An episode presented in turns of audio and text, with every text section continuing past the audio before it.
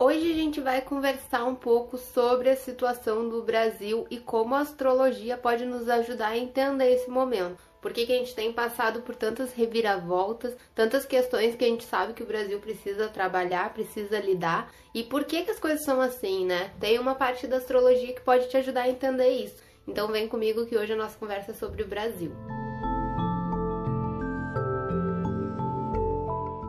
Olá, meu nome é Flávia e essa é a Conscientize. Por aqui a gente fala de astrologia e autoconhecimento. E entre tantos assuntos que a gente está pensando muito ultimamente, um deles é essa situação do Brasil, tudo que tem acontecido e por que dessas coisas, né?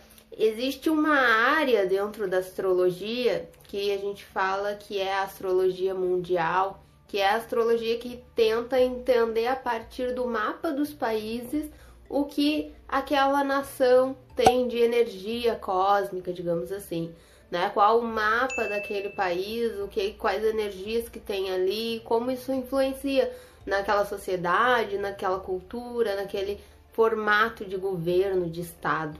É bem interessante, é uma área da astrologia bem ampla e bem complexa realmente, e que demanda bastante estudo, né? Claro que aqui a gente vai dar uma olhada, uma breve olhada, mas vale muito a pena vocês pesquisarem bastante sobre isso porque é um assunto bem interessante. O mapa astral do Brasil que a gente fala é um mapa da independência, né? Do momento da independência do Brasil. E aí a gente tem essa configuração de mapa que vocês estão vendo, e aqui tem diversos aspectos que ao longo da nossa conversa a gente vai falando sobre cada um deles. E vocês vão observar que muitos desses processos que a gente está passando hoje são processos mesmo de evolução da nossa sociedade, de uma ampliação de consciência, de pontos ali que o Brasil tem no mapa que precisam ser trabalhados e que são bem complexos na nossa sociedade. Então vamos entender um pouquinho mais sobre ele, né? A gente pode observar que o Brasil tem um mapa com o Sol em Virgem, né? Somos uma nação virginiana. E é interessante a gente observar esse sol e perceber o quanto o brasileiro tem de autocrítica, né? É uma temática bem recorrente observar que o brasileiro tem aquela coisa de acreditar que outras nações são muito superiores, que ele é só mais um, que o Brasil ainda precisa de muito, sendo que somos um país com tantas riquezas, com, né, com tanta, tanto riqueza natural como em termos de tecnologia, de ciência, de conhecimento tínhamos muitas possibilidades de avançar, mas a gente tem uma autocrítica muito pesada. A gente sempre acaba acreditando que não temos o potencial necessário para né, contrapor polos de forças aí, principalmente em termos políticos. Então, essa questão a gente já evidencia bastante no dia a dia, no, no contato com as pessoas. A gente tem também um ascendente em peixes, né? O brasileiro e aquela fama. Se vocês observarem ali, tem também a Lua e o Júpiter em Gêmeos. A fama de que o brasileiro agrega todo mundo, de que o brasileiro é muito receptivo, é muito caloroso, né? O ascendente em peixes ali recebendo todos, acolhendo, trazendo para perto quando a gente está nessa sociedade brasileira, a gente sabe que essa fama é um pouco complicada de tratar assim, porque o brasileiro tem realmente questões sociais bem pesadas ali para tratar. E, mas a gente acaba passando essa imagem de, de pessoas muito receptivas, muito acolhedoras com outros povos, com outras nações, e em função bastante desse, desse ascendente em peixes que transparece um acolhimento, a empatia pisciana, né? Fica bem evidenciada. A Lua e Júpiter em Gêmeos, né? O famoso jeitinho brasileiro, a versatilidade geminiana que a gente tem no famoso jeitinho brasileiro. Então, o brasileiro, ao mesmo tempo que ele tem esse lado versátil, se adapta, se adequa, é, ele tem também o sol virginiano, ele tem critério, tem análise, tem crítica. É o que eu digo, a gente tem muito potencial de conhecimento, mas a gente tem diversos outros fatores que acabam travando esse conhecimento, né? Que é o que a gente vai abordar quando chegar em outros pontos aqui. Então, uh, além desses aspectos que já nos, nos saltam aos olhos, assim, e que a gente observa, que tem muito da questão do brasileiro nesses pontos aqui que a gente falou, é, o Brasil tem o Saturno também na casa 3, em touro. E Saturno ele traz, ele traz um grande aprendizado onde ele cai, né? As pessoas normalmente falam de Saturno como um peso, uma restrição, uma limitação. De fato, ele traz coisas a serem trabalhadas ali que vão exigir um amadurecimento, uma, né, uma responsabilidade maior, mas não pensem em Saturno apenas como uma restrição, um peso grande, porque Saturno também traz muito aprendizado. E o aprendizado do Brasil, ele tá na casa 13, ele tá na casa de conhecimento, ele tá na casa da racionalidade, dos processos intelectuais. Então, aquilo que a gente estava falando, a gente precisa aprender a lidar com, com a nossa maneira de tratar a educação, de tratar os nossos conhecimentos, de não apenas reproduzir coisas que, né, muitas vezes não passam por um discernimento muito exato, ou subestimar a ciência, subestimar certos conhecimentos. Não, é, é, é buscar entender, tem muito pra gente aprender ainda, né? Tem muito que a gente ainda está em padrões ah, bastante ultrapassados, bastante é, retrógrados, e a gente precisa trazer isso à tona, começar a trabalhar essas questões, né? E podem observar que esse Saturno está em touro. Então a gente tem questões limitantes e que são muito enraizadas. Quando a gente fala de problemas sociais no Brasil, a gente fala de coisas que são realmente bastante enraizadas.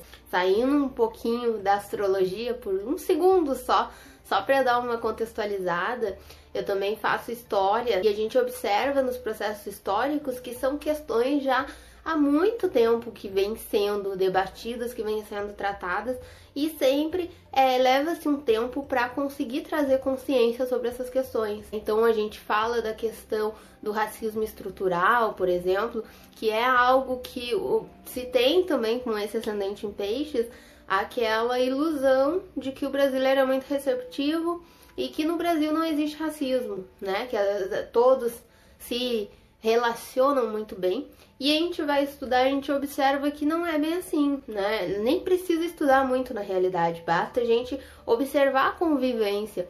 A gente vê que tem muito racismo velado, que tem muitas frases racistas que passam como: ah, foi só uma brincadeira, isso daqui não é nada demais né? Eu tenho uma filha, não quero ela casada com um negro, prefiro que seja com um branco. Não é racismo, é gosto estético, não, não gosto, prefiro a loira.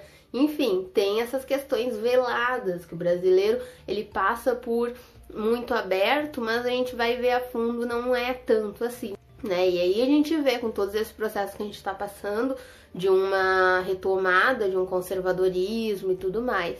Então, o brasileiro tem essas questões bastante enraizadas para serem trabalhadas. Um ponto bem importante aqui que queria trazer também para esse lado dos problemas sociais é a gente observar que o Brasil tem nó do norte em Aquário, ali na casa 12. Então a gente observa que o Brasil ele tem uma questão social bastante significativa para ser trabalhada, né? Nós temos um país com uma extrema desigualdade, uma desigualdade muito grande que acaba separando e trazendo muitos problemas sociais em função dessa desigualdade. Então esse nó do norte ele nos alerta para a gente começar a observar as questões sociais de uma forma mais realmente é, entendendo o social, entendendo aquele grupo ali, o porquê que essas questões surgem, né? A gente falou agora há pouco do, do racismo estrutural mesmo, né?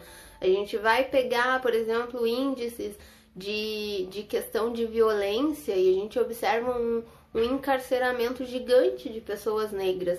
Por que, que tem essa questão? Né? A gente retoma essa, esse debate sobre o racismo estrutural. Então, a gente tá, o nosso sistema penitenciário mesmo, a gente tá tratando dessa questão da forma adequada. Há muitos anos a gente veio observando que isso não tá funcionando, que a gente tá só entrando num fluxo cada vez maior e que nos coloca numa insegurança cada vez maior. Então o brasileiro ele precisa voltar esse olhar, um olhar mais aquariano, um olhar de agregar. E a gente tem caminhado cada vez mais para polos que nos separam, criam distinções, direita e esquerda, lados. É quase essa questão do futebol, né? Aqui no sul tem muito isso do, do Grêmio do Inter. E aí a gente quer lados, a gente quer posições muito exatas. E a gente não observa que somos humanos e que seres humanos têm diversos lados, não temos apenas dois lados. Então a gente precisa ter esse olhar mais aquariano, entender as questões de uma maneira mais ampla, mais progressista, mais voltada para entender como conviver com todos, agregar todos e não apenas com aquilo que é mais imediato. Que o brasileiro tem muito essa questão também do imediatismo, né? De nada tanto a longo prazo mas querer uma solução muito rápida e alguém que salve, alguém que traga a solução. E, e isso é um processo que não apenas o nosso país está passando, de transformação, de entendimento de que a gente precisa tomar a frente das coisas, né? E não apenas esperar que alguém nos salve, mas nós agirmos em termos de sociedade. A gente fica batendo muito na tecla, por exemplo, da, da questão ambiental, né? E aí a gente bate muito na tecla de que tem que fazer mais políticas públicas, tem que fazer. Sim, mas nós temos também que nos conscientizar de jogue o seu lixo no lugar certo, né? consuma o necessário, separe o seu lixo. Então, o brasileiro ele tem muito essa terceirização da responsabilidade, quando a gente tem que puxar a responsabilidade para nós mesmos nos entendermos como sociedade, como parte dessa sociedade. E a questão do Marte ali em escorpião, né? Então, isso de responder com muita violência, com muita repressão. E a gente tá vendo que o Brasil, ele tá passando por esses trânsitos todos, a gente vê aí no, no nosso céu da semana, em outros vídeos que a gente fez, que a gente está tendo um trânsito gigantesco de planetas em Capricórnio e tá pegando todos esses planetas na nossa casa 7. O que, que esses, esses trânsitos estão significando para o Brasil? Que a gente precisa reformular a nossa estrutura social, repensar a maneira como a gente vem lidando com essas desigualdades, com esses problemas. Chegou o vírus, a gente tem aí uma situação que essas desigualdades ficaram mais gritantes ainda. A maneira como alguém lida com essa situação de isolamento social, pertencendo a uma classe média, tendo recursos para passar por essa uh, pandemia, é uma. A maneira como uma pessoa que estava ali trabalhando de dia para ter o, a janta à noite é outra, né? É totalmente diferente. E aí são olhares diferentes. E é isso que o Brasil está aprendendo como um todo a observar isso a principalmente ter responsabilidade nas nossas ações. Não ir votar como não vou votar no fulano, então consequentemente eu voto no ciclano e azar, seja o que Deus quiser. Não, seu voto tem muita, muita consequência, muita consequência. E hoje a gente está vendo tudo isso, né? Tudo isso acontecendo. Então o Brasil está passando por um processo de conscientização de si mesmo, de sociedade, como sociedade, né? De nós como responsáveis por aquilo que criamos, por aquilo que é, alimentamos, que damos é, voz. E no nosso papel de fala também, o quanto é importante a gente trazer esses debates, conversar sobre questões que são delicadas, que são importantes, que muitas vezes passam despercebidas, como a gente comentou, né, da questão do racismo. Então, faça a sua parte e lembre-se de sempre cobrar aqueles em quem você depositou sua confiança, depositou seu voto, foi ali alguém que você imaginou que poderia fazer algo. Então a gente tem que criar essa consciência social. O Brasil tem esse ponto bem destacado no mapa e essa questão de pararmos de nos enxergarmos como um país qualquer, um país que não tem muita força diante do cenário internacional, né? Esse lado mais crítico de Virgem, mas entender que sim temos e é cada um de nós, é cada um fazendo a sua parte, cada um contribuindo com aquilo que pode, né? Romper essas estruturas tão pesadas de Saturno em Touro e voltar. A gente sempre fala que um signo, ele não é unicamente negativo. Quando eu tô falando aqui de estruturas pesadas de touro, quando tá na via desafiadora, realmente se tornam estruturas difíceis de desmontar, de conseguir reformular. mas também é uma forma da gente entrar na via positiva desse signo, fluida, digamos assim, né? Não vamos usar a palavra positiva, mas entrar nessa via de que touro tem muita ligação com a natureza, com as nossas estruturas. Nós temos condições, recursos naturais incríveis e condições de termos uma base muito boa de materiais, de consumo, de consciência ambiental, de entender aquilo que possuímos, né, de sermos realmente uma referência para o mundo até em muitas dessas uh, da maneira como a gente lida com as coisas, né? E realmente trazer esse lado de do ascendente em peixes e trazer isso não só como uma imagem que lá fora se tem e que aqui dentro a gente sabe que não existe, mas realmente trabalhar o lado acolhedor de peixes, né? Por que não desenvolver isso? É bem importante que a gente aprenda a ser uma sociedade mais justa, mais igualitária, menos competitiva, menos agressiva nas nossas ações, mais colaborativa. Eu espero ter trazido um pouquinho desse debate aí, como eu falei, é bem ampla essa área da astrologia. Ela estuda diversos aspectos e, e, e, compreende muito profundamente essa questão da sociedade brasileira. É bem interessante fazer um estudo mais aprofundado disso, mas eu esperava que só dar uma, uma breve análise para vocês, para vocês começarem a ficarem com aquela pulguinha atrás da orelha e irem buscar mais assuntos sobre isso, porque precisamos realmente, né, nos reformular como sociedade e como pessoas também. Espero vocês nos nossos próximos vídeos. Até lá. Tchau, tchau.